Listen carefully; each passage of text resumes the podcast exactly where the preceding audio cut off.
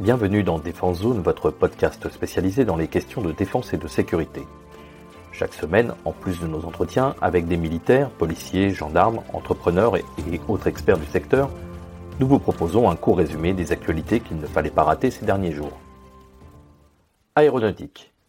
Le Bureau Enquête Accident pour la sécurité de l'aéronautique d'État, le BEAE, risque d'avoir des journées très occupées ces prochaines semaines. En effet, ce n'est pas moins de quatre incidents notifiés au cours du mois de mai qui vont nécessiter l'ouverture d'une enquête. Le premier remonte au 4 mai dernier avec, je cite, un incident grave d'un avion Extra 330 de l'équipe de voltige de l'armée de l'air et de l'espace, probablement dû à une panne d'essence. En octobre dernier, un incident moteur avait déjà contraint un des avions de la prestigieuse formation à se poser en plein champ. Ce dernier incident est peut-être la raison de l'annulation de la démonstration de l'équipe au meeting de Cognac, alors que son nom apparaissait au programme. Quelques jours plus tard, le 9 mai, c'est sur la base aérienne aéronavale de Hier, qui abrite la flottille 31F, qu'un accident cette fois-ci a été constaté. Lors d'un vol d'entraînement au treuillage d'un NH-90 Caïman Marine, le câble s'est rompu pendant l'exercice, blessant grièvement le treuilliste et endommageant l'hélicoptère. Dix jours plus tard, sur la base aérienne de Solenzara, en Corse, le BEAE parle cette fois-ci d'un incident aérien grave, probablement survenu lors de l'exercice Rotary Wing Mission Commander Course 2022, organisé par l'armée de l'air et de l'espace avec l'armée britannique. À la sortie d'un hélicoptère Puma de la Royal Air Force, une pale de l'hélicoptère a touché le casque d'un commando de l'air du CPA-10, arrachant sa Stromlight. Les investigations pour cet incident devraient être plus rapides car De chance pour les enquêteurs, un caméraman du service de communication de l'armée de l'air et de l'espace était présent sur les lieux et a filmé toute la scène. Le dernier incident, survenu le 22 mai dernier, concerne cette fois-ci un accrochage en vol entre deux rafales de la 30e escadre de chasse de Mont-de-Marsan lors du meeting aérien sur la BA 709 de Cognac. Les deux appareils étaient en formation serrée au moment de l'impact. Celui positionné en contrebas a eu le haut de sa dérive sectionné le débris de plusieurs kilos qui abrite une partie du Spectra, le système de protection et d'évitement conduite de tir Rafale, a été retrouvé dans la rue d'un village à près de 9 km de la base, heureusement sans faire de blessés. Marine nationale. Le porte-hélicoptère amphibie Mistral et la frégate légère furtive Courbet, actuellement engagés dans la mission Jeanne d'Arc 2022, viennent de saisir 2 tonnes de cocaïne dans le golfe de Guinée. De passage sur zone, les deux navires ont participé à l'opération Corimbe. Cette opération, mise en place par l'armée française en 1990, vise à protéger les intérêts français dans le golfe de Guinée et au large de l'Afrique de l'Ouest, mais aussi à lutter contre les actes de piraterie ou illicites. C'est donc pendant cette opération que les marins ont repéré un navire de pêche suspect d'une vingtaine de mètres et sans pavillon. D'abord mis sous surveillance pendant deux jours grâce à un hélicoptère Dauphin du porte-hélicoptère et un drone Serval pour système embarqué de reconnaissance vecteur aérien léger actuellement en cours d'expérimentation sur le bâtiment, l'équipe de visite du Courbet est ensuite intervenue, mettant la main sur la cargaison d'une valeur estimée de 50 millions d'euros.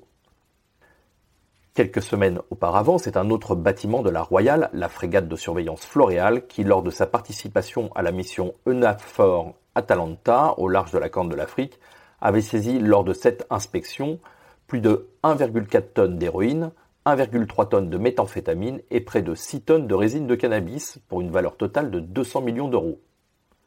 Pour rappel, lors de ces différentes missions, en 2021, la Marine nationale avait fait main basse sur plus de 45 tonnes de produits stupéfiants. Innovation.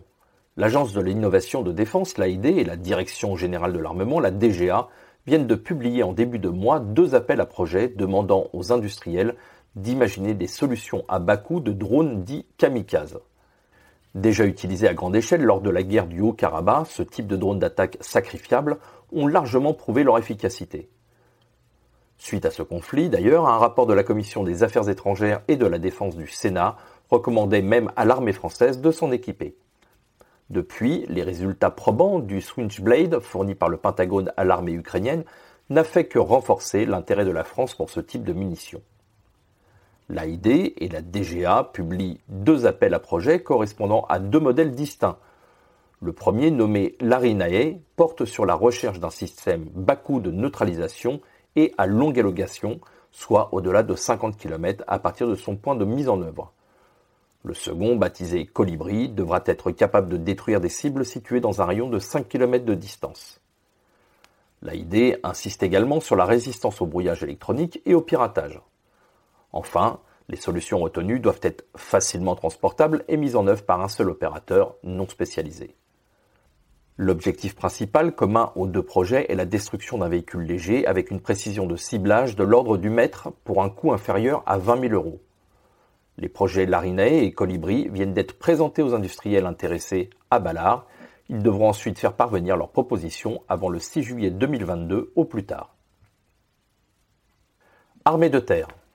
Dans un appel d'offres publié le 6 mai dernier, l'armée de terre indique vouloir s'équiper d'une dizaine de ballons captifs, un moyen de surveillance et d'observation encore peu utilisé par les armées.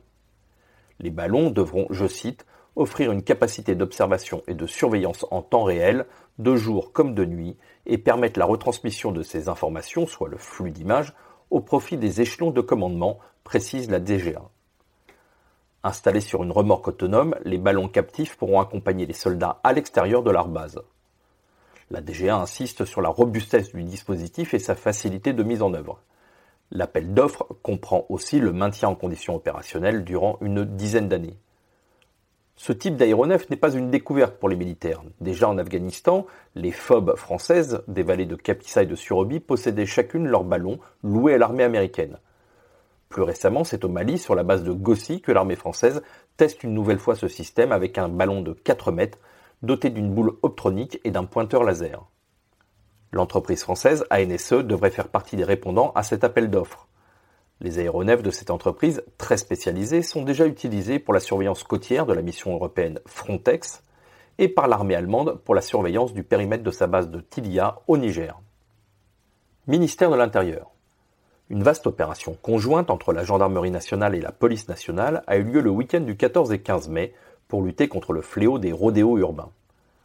À la demande du ministre de l'Intérieur et avec l'appui des préfectures, policiers et gendarmes se sont mobilisés sur tout le territoire. Dans un message adressé aux forces de l'ordre, Gérald Darmanin demande qu'à l'approche des beaux jours, la mobilisation de tous les services doit s'intensifier avec la saisie systématique des véhicules et l'interpellation des auteurs, et de mettre en œuvre des actions déterminées pour faire face à ce phénomène. Au total, ce sont plus de 700 opérations qui ont eu lieu, permettant 150 interpellations, 3425 verbalisations et plus de 130 motos saisies. Pour rappel, la loi du 3 août 2018 qualifie désormais les rodéos urbains en délit, punis d'un an de prison et de 15 000 euros d'amende. Depuis son application, les condamnations ont augmenté de 1400% et près de 40% rien que pour l'année 2021. International. Lundi 23 mai, le président turc Recep Erdogan a affirmé qu'il pourrait lancer prochainement une nouvelle attaque vers la Syrie. Cette opération, toujours selon le président, viserait à créer une zone tampon de 30 km de large le long de la frontière turco-syrienne.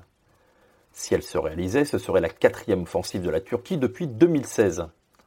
Outre sa volonté, je cite, de sécuriser la zone, face à ses adversaires kurdes du Parti des travailleurs du Kurdistan, le PKK, le président turc souhaiterait très certainement ramener les 3,7 millions de Syriens arabes aujourd'hui réfugiés en Turquie. La dernière offensive en octobre 2019, menée avec des supplétifs de l'armée nationale syrienne, s'était soldée par une trêve obtenue par le vice-président américain de l'époque, Mike Pence, et en accord avec la Russie très impliquée dans le conflit syrien et proche du régime de Bachar el-Assad. Les États-Unis, dont 900 militaires américains sont encore stationnés en Syrie comme membres de la coalition contre l'État islamique, n'ont pas tardé à réagir par la voix du porte-parole de sa diplomatie, Ned Price. Nous attendons de la Turquie qu'elle respecte le communiqué commun d'octobre 2019.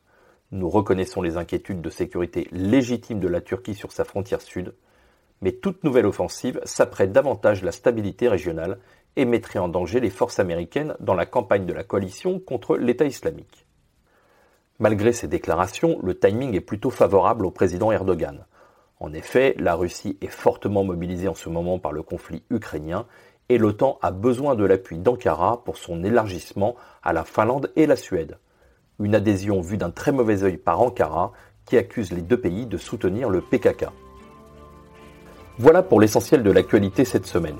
Pour en savoir davantage sur cet univers et pour découvrir tous nos articles et reportages, rendez-vous sur notre site internet défensezone.com.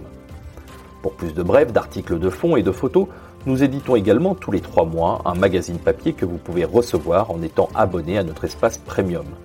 Il vous permettra d'avoir accès à des contenus exclusifs sur nos différents supports. Vous trouverez tous les liens nécessaires dans la description de cet épisode. En attendant, nous vous souhaitons une bonne journée et nous vous donnons rendez-vous la semaine prochaine pour un nouveau résumé de l'actualité des forces de défense et de sécurité.